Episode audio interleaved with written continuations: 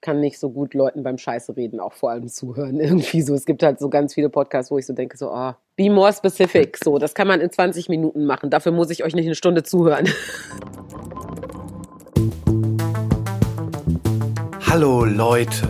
Hey Friends. Das ist Talking Kaputt, der Podcast des Kaputt Magazins.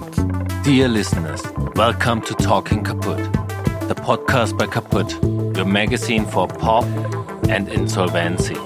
Interviews, talks, and trouble. The doors are open. Diese Folge von Talking Kaputt wird präsentiert vom How. Hebbel am Ufer. Kaputts Lieblingstheater in Berlin und darüber hinaus. Ein Ort für Theater, Tanz, Performance, Diskurs, Musik und bildende Kunst. This episode of Talking Kaputt is proudly presented by How, Hebbel am Ufer, Kaputt's favorite Berlin theater and beyond. The place to be for theater, dance, performance, discourse, music and visual arts. Hallo Leute, herzlich willkommen zu dem Podcast meiner Träume. Denn ich unterhalte mich mit der wunderbaren Malonda über ihre neue Platte, ihre neuen Videos und so einiges mehr. Muss ich noch mehr vorweg sagen? Ja. Für die paar, die sie nicht auf dem Schirm haben sollten, wer ist Malonda? Malonda ist eine Sängerin aus Berlin, geboren in Essen. Sie war mal Musical-Darstellerin beim König der Löwen. Heute aber macht sie längst ihre eigene Kunst und im Zuge dessen wird endlich auch ihr Debütalbum erscheinen. Sie ist Aktivistin, mittlerweile eine Schnittstelle beim Thema intersektionaler Feminismus und eine der lustigsten Personen auf Twitter, Instagram und in der Eisdiele. So, jetzt reicht's aber. Herzlich willkommen, Malonda. Hi. In ja. der Eisdiele? Ja, ich wollte ähm, äh, das so ein bisschen brechen, dass man nicht dauernd diese traurigen Formate dann nennen muss. Twitter, diese Fake-Realitäten. Nein, ich bin auch eine reale Person. Mich gibt's auch in der Eisdiele. Okay. Eben. Ja, ich wollte gerade tatsächlich noch mal was von dir auf Twitter raussuchen und bin ähm, in den letzten zehn Minuten schon in ein Rabbit Hole gefallen und musste schnell wieder raus, weil wir ja aufnehmen hier. Äh, du bist da ja wirklich wahnsinnig aktiv. Das weiß ich immer gar nicht. Ja, also, also ich, ich mache ja, ich meine, es ist ja ein relativ stabiler Grind, ja. Der ist ja so, der ist ja so auf der einen Seite politisch und auf der anderen Seite kommen dann immer so Shit-Takes irgendwie raus, wie Fledermäuse, die durch die Gegend brüllen, um sich zu orientieren. Und ich fühle das so sehr. Das ist literally so, solche Sachen schreibe ich halt auch. Genau, ich habe eben halt gerade noch mal das geguckt. Ich kenne ja sonst nur deinen Instagram Grind und der ist ja so ein bisschen familienfreundlicher. Da ist ja alles irgendwie ähm, äh, auch eher lustig, obwohl auch da schon die Kombination ne, zwischen ähm, äh, ernsthaften Themen und Gag, ne, also auch immer mal eine Achterbahnfahrt ist. Aber bei Twitter, hallo du. da, geht es, da geht es emotional auf und ab, wenn man da mitmacht. Ja, schaut ja. euch das auch mal an. Ja, Twitter ist halt auch, das muss man sich halt so vorstellen, wie irgendwie Millionen schreiende Opossums, die alle in einem Trenchcoat irgendwie drin sind. So, das ist halt Twitter. Hm, gemütlich, ja. Ja, ist so, ist so. Weißt du, so ist halt so literally die ganze Zeit irgendwie People are dealing with stuff und die sind halt sehr public damit, dass sie gerade mit Stuff dealen. Ja, ich würde, ich freue mich, dass du hier äh, bei uns zu Gast bist und ich habe die erste Frage ist total einfach. Malonda, wie geht es dir heute? Puh, wieso sagst du, wieso sagst du, die Frage ist so einfach und dann kommst du mit so einer beschissenen Fangfrage um die Ecke? das ja. ist äh, die Frage, wie geht's? Die hat immer so viele Ebenen irgendwie. Wie geht's mir als wer? So ganz persönlich geht's mir, glaube ich, heute ganz gut. Ich bin ganz entspannt. Ich hatte gestern einen ganz schönen Event, den ich moderieren durfte. Das war der Buchrelease von Suki und Gazals ähm, äh, Awesome Hip Hop Humans, Queer Femme Rap im deutschsprachigen Raum und ähm, Saskia Lavaux ist leider mit Corona da nieder und äh, deswegen habe ich relativ kurzfristig dann an ihrer Stelle halt die Moderation übernommen und es war ein sehr, sehr schöner Abend, so auch so community-mäßig irgendwie gedacht. Wir haben über wahnsinnig viele Themen gesprochen. Es wurde sehr intersektional. Das war äh, schon für mich auch ein ganz guter Moment. Mhm. Und ging es lang? Was bist du müde dann heute?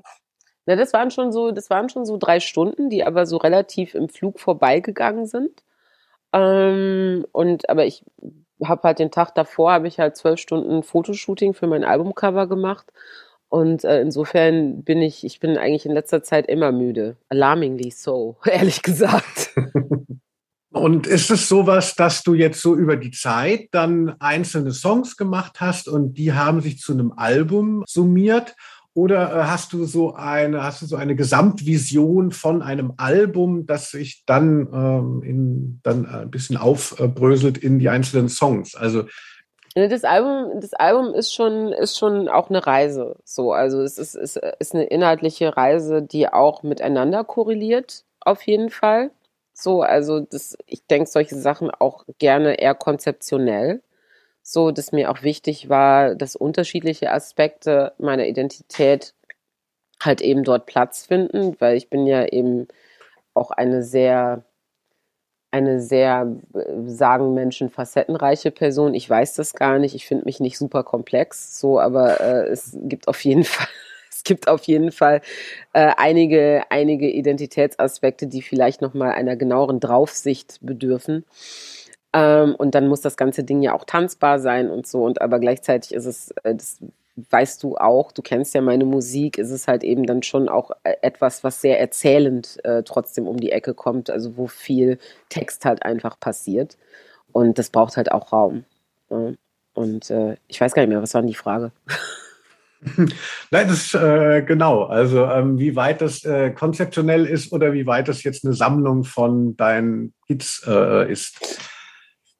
Ich würde, ich würde sagen, dass ähm, ich würde sagen, es ist so, es ist, man kann es, also man kann die, man kann diese Singles als, als für sich abgeschlossene Episoden betrachten, aber ich glaube, dass das auf dem Album nochmal eine spezifischere Form hat. Da gibt's dann auch Skits, da gibt's dann auch äh, gesprochene Sachen, die halt einfach dann nicht irgendwie singelig sind, so, die mhm. aber an dem Punkt, wo sie auf dem Album stattfinden, dann genau auch dort Sinn machen. Nicht schlecht. Und wie ist es, ähm, also wenn du sagst Reise durch so durch die Facetten, die du hast, was steuerst du da an? Naja, also es wird auf jeden Fall, es wird auf jeden Fall ähm, einmal natürlich um mich als die, als die, äh, als die Diva, die ich bin, gehen. Ne? Einmal so, also wir starten, glaube ich, die Reise so ein bisschen in meinem Kopf drin, so, wo halt ständig Disco ist. ähm, und ähm, es gibt dann aber auch zum Beispiel äh, so, äh, das Thema Sex wird präsent sein, because it's something that I like to do, so irgendwie. Und es ist äh, auch queerer Sex auf jeden Fall. Es äh, wird ähm, um, ähm, es wird um Mental Health gehen, so. Vielleicht nicht immer so explizit thematisiert, bis auf bei Scheiß Angst. Da ist es, da geht es ganz dezidiert um Panikattacken so, ne? aber es geht halt auch um andere, um andere Themen. Es wird um Rassismus gehen. So, das ist einmal, dass ich einmal wirklich auch ähm, in einem Song das thematisieren möchte, was es mit meiner Identität als äh, schwarzer, weiblich gelesener Körper in diesem Land auf sich hat. Ähm, es wird auch um Liebe natürlich gehen. Liebe, Liebe, Liebe. Empowerment. Ähm, also ja, da sind schon, sind schon ein paar nice Sachen dabei. Und wie gesagt, tanzen. Bitte, bitte, tanzen. Ja, die Revolution soll tanzbar sein. Kenne ja. ich auch noch als Forderung. Ja, warum nicht, ne? Ja, ich meine, wir, wir, wir, wir, wir tanzen auf den Trümmern des alten Systems so. Das wäre doch schön. Wie würdest du jetzt die neuen Songs so abgrenzen von dem, was wir schon kennen, die Mondin-EP? Was, was wolltest du anders machen? Was ist anders? Ich würde sagen, dass es, wie gesagt, thematisch ein bisschen konkreter ist und ein bisschen facettenreicher, weil die Mondin war ja eher so eine kleine Visitenkarte. War auch ähm, in ihrer, äh, war nicht monothematisch, aber schon, da ging es mir ja ganz dezidiert um so eine Form von Female Empowerment, das Mondin halt aufmachen wollte. Das hat auch Feuerfrau wieder gespiegelt. Ähm, aber nichtsdestotrotz, und das wissen wir ja auch, Feuerfrau ist ein Song, der auch eben noch andere Dimensionen hat. Also der hat halt durch meine Identität allein diese intersektionale ähm, Dimension und hat natürlich jetzt auch in dieser 2.0 Version bin ich ja dann selber auch nochmal in einen Accountability-Prozess gegangen, habe diskriminierende Sprache entfernt, die vorher in dem Song drin war. Da war eine diskriminierende Fremdbezeichnung, die sich halt auf Native Americans, Indigenous People ähm, äh, halt eben bezieht. Die habe ich halt rausgenommen, habe da, hab da nochmal einen Prozess, einen Aufarbeitungsprozess mit äh, betroffenen Personen auch gemacht. Und ähm, da ist es dann halt, das äh, macht natürlich dann auch nochmal eine andere Dimensionalität äh, von diesem Song selber aber auch nochmal aus. Indem man sich mit den eigenen Ismen auseinandersetzt, positioniert man sich halt einfach auch nochmal anders. Ähm, und ich glaube auch, wie gesagt, dass es hier nochmal im Vergleich zu Mondin der EP, wie gesagt, eine, eine relativ hohe Themendichte gibt. Ähm, und ähm, auch nochmal ein paar Musikstile nochmal anders aufgegriffen werden. Wie gesagt, also das Thema Disco kommt vor, das bedeutet aber auch, dass es nicht nur thematisch, sondern auch musikalisch vorkommt. Mhm. Ähm, ebenfalls äh, habe ich ein paar Rap-Features drauf irgendwie und das ist musikalisch, dann bildet sich dann auch schon mal ab. So und ähm, ich versuche auch nochmal mich so ein bisschen an der Wurzelsuche, also mein eigener Bruder tatsächlich hat äh, Trommeln und Gitarre eingespielt für das Album.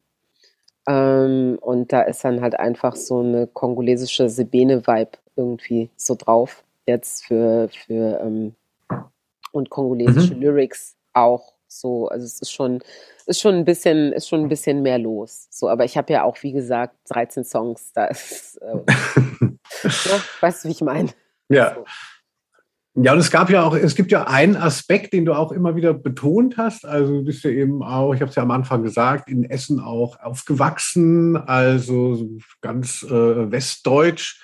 Dann, dass äh, du ja auch immer eben dich auf Schlager beziehungsweise ähm, Hildegard Knef auch bezogen hast. Spielt das auch wieder eine Rolle ähm, äh, oder ist das so ein bisschen jetzt, weil du es gerade nicht genannt hast? Ach so, ja, also ähm, Schlager. Ne? Also müssen, ja, also wir, müssen, wir müssen, müssen, müssen ein bisschen, ich sage Chanson. Ne? Ich sage, ich sage ganz klar Chanson, so Hildegard Knef, Marlene Dietrich, natürlich, das ist der absolute Vibe, das ist in der Melodielinienanlegung tatsächlich auch total da. Ähm, ich hatte unter anderem auch hier mit deinem äh, Kumpel Jens Friebe, habe ich auch zusammengeschrieben, der ja auch in dieser, in dieser Stilistik halt einfach sehr gut arbeitet und da haben wir uns einfach wahnsinnig gut ergänzt. Ähm, und diese Art des deutschen Liedes ist natürlich einfach total da drin. Ähm, weiß ich nicht, ob Leute das jetzt irgendwie schon in die Ecke von Contemporary Schlager verorten, verorten würden. Ich hoffe es fast nicht. Aber es ist auch ein bisschen, es ist dann auch irgendwie okay. Du hast dann auch mit anderen Musiker, MusikerInnen zusammengearbeitet für die Sounds und so. Ja, ja, ja, ja, recht viel. Also mit Katja Ojeski, ähm, mit ähm, äh, Gloria Blau, mit äh, Roger Reckless, mit Melan. Ähm, da werden jetzt auch featuremäßig nochmal ein paar Leute nochmal dazukommen. Aisha Greschik spielt Cello. Ähm, also es ist schon, also es sind viele Leute an diesem Prozess beteiligt. Ich habe äh, viel ja auch äh, zusammen geschrieben mit der, äh, äh mit der äh, Songwriterin Jovanka von Wilsdorf, die auch meinen Verlag macht. Also in meiner Welt ist, auch wenn du das jetzt alles so äh, erzählst, dann ist das ja auch so ein, eigentlich schon so, ein Major-Plattenfirmen-Thema. Lässt du dich jetzt da vielleicht noch mal ein bisschen umgarnen hier von den Plattenfirmen Heinis? Meinst du, die Plattenfirmen Heinis interessieren sich für das, was ich da zu verkaufen habe? Ich weiß es ja nicht. Ich glaube, das ist den Leuten da zu nischig, ähm, weil es halt eben vielleicht auch themenmäßig irgendwie zu specific teilweise dann einfach ist.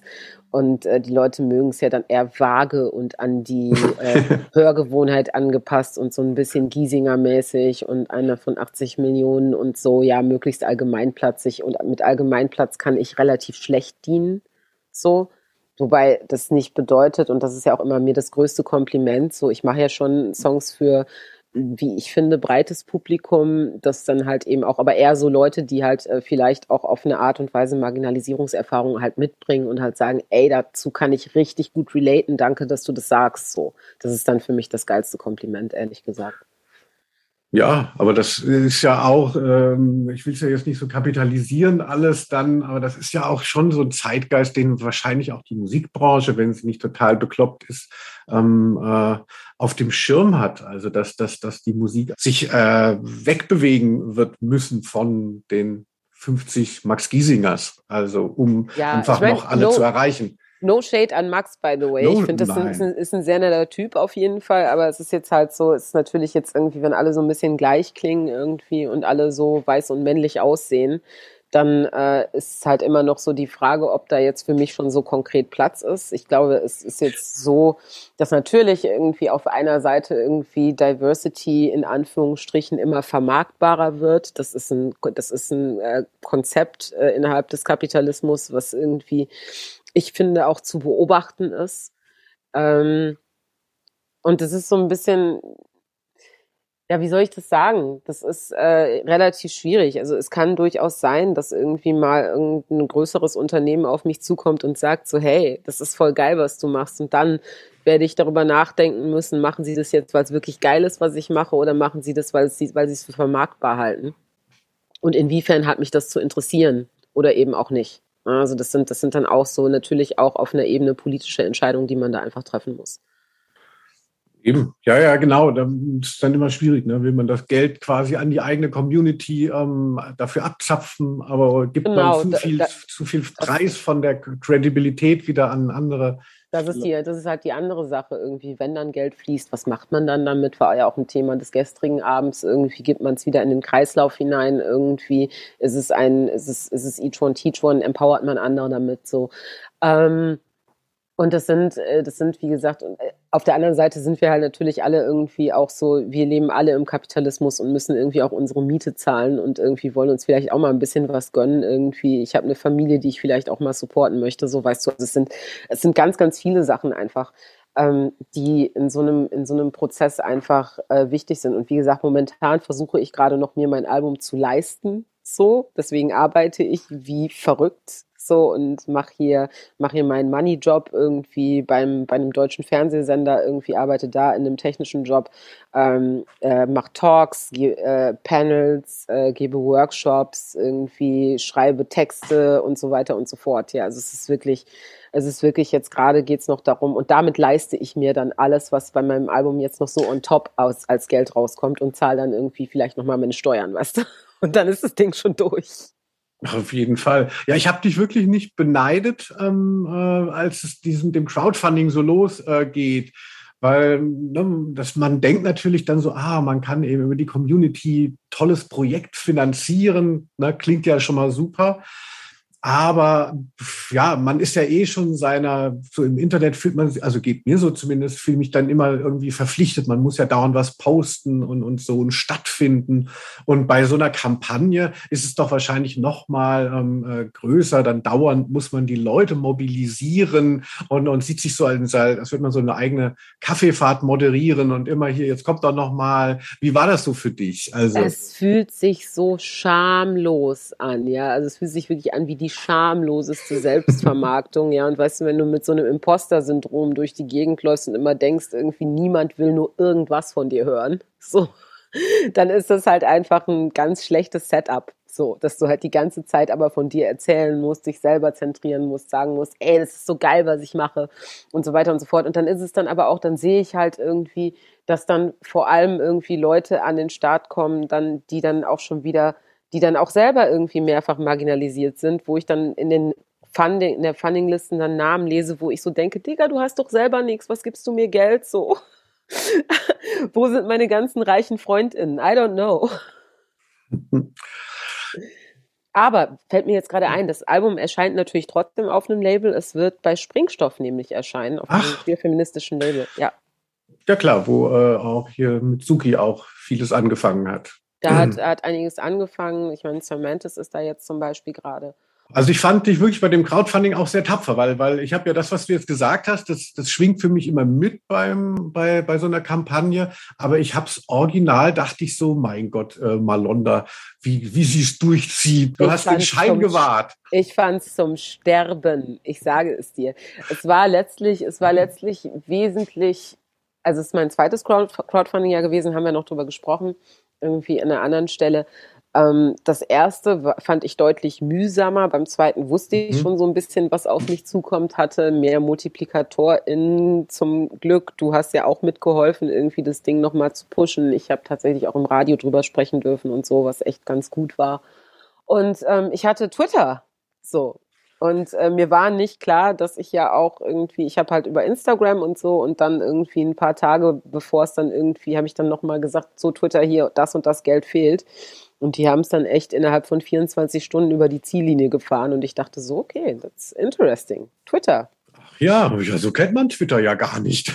Ja, also ich kenne das, ich kenne das normalerweise, wie gesagt, schreiende Opossums in einem Trenchcoat. So, aber die haben tatsächlich auch, die haben tatsächlich auch richtig krass einfach nur geteilt und supported und ich bin echt auch manchmal richtig dankbar für diesen Raum von schlecht gelaunten Leuten. ja, also ich muss sagen, dass ich auch, ich habe das ja so ein bisschen verfolgt irgendwie. Wir, wir kommen ja auch noch dazu. Ich habe ja auch hier was gewonnen quasi. Ähm, gewonnen. Du, du, hast etwas gekauft. ich habe etwas gekauft. Ne? Ähm, und, und habe das so verfolgt und habe gemerkt, dass also dass das aber auch eigentlich eine ganz gute, ähm, na so ein, also es hat dich auch populärer gemacht. Also du hast ja in dem Moment gar keine Musik veröffentlicht, denn du hast ja quasi nur die ähm, den den Willen zur Musik geäußert und irgendwie hatte ich so das Gefühl, ja, die Leute teilen, dass sie, also ich hatte das Gefühl, so ein Crowdfunding bringt einem auch was von der Popularität. War das, hast du auch das Gefühl oder irre ich mich da? Es ist tatsächlich so, dass ein Festival-Booking sich daraus ergeben hat auch. Mhm. Ähm, von Leuten, die es halt, ich, beziehungsweise es kann sein, dass es sogar mehrere Sachen waren von denen, die ich gemacht habe. Also es ist auf jeden Fall so, dass ich relativ viele interessante Anfragen dieses Jahr hatte, so von all over the place in Deutschland, äh, die halt irgendwie Sachen von mir mitbekommen haben. Und es kann schon, wenn du mich da jetzt so fragst, es kann schon auch mit dem Crowdfunding zusammenhängen. So kann ich mir durchaus vorstellen, dass dann Leute irgendwie dann auch gesagt haben, ah ja, die recherchieren wir mal, was macht die denn da? Ja, aber das ist ja, das ist ja perfekt eigentlich, dass man auf der einen Seite eben da die ähm, Mittel zur Verfügung gestellt bekommt, aber eben andererseits auch nochmal die Sichtbarkeit erhöht wird und das Interesse.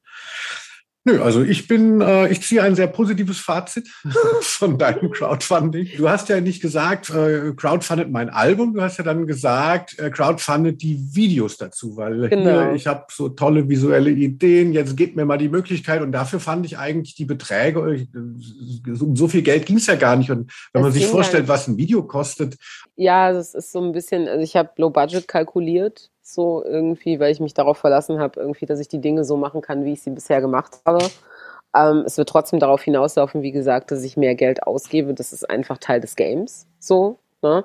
Ähm, aber ich wollte halt vor allem dieses, den Grundstock da vor allem sichern und dafür sorgen, okay, I can pay people. So, weißt du, gerade gerade wenn ich mit intersektional marginalisierten Personen arbeiten möchte, irgendwie muss da irgendwie Kohle fließen. Da kann ich nicht sagen, ey, mach mal hier dies, das umsonst für mich. So funktioniert einfach intersektionale Gerechtigkeit nicht.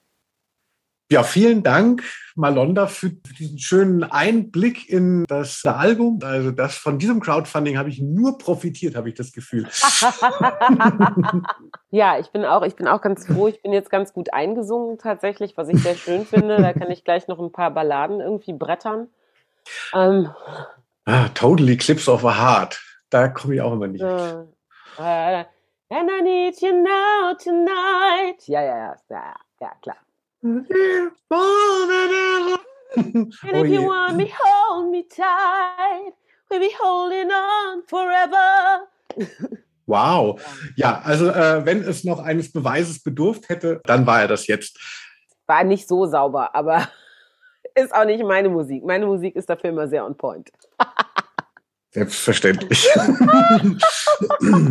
Just sit down, sit back, enjoy the ride, weil wir haben ihr werdet die ganze Zeit Bescheid werden. Das ist das große Versprechen, das ich machen kann.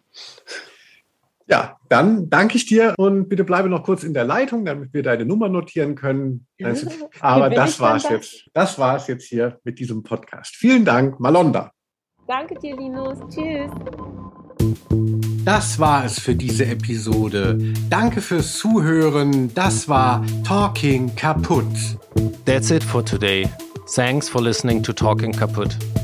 Folgt uns auf den sozialen Medien und abonniert unseren Podcast.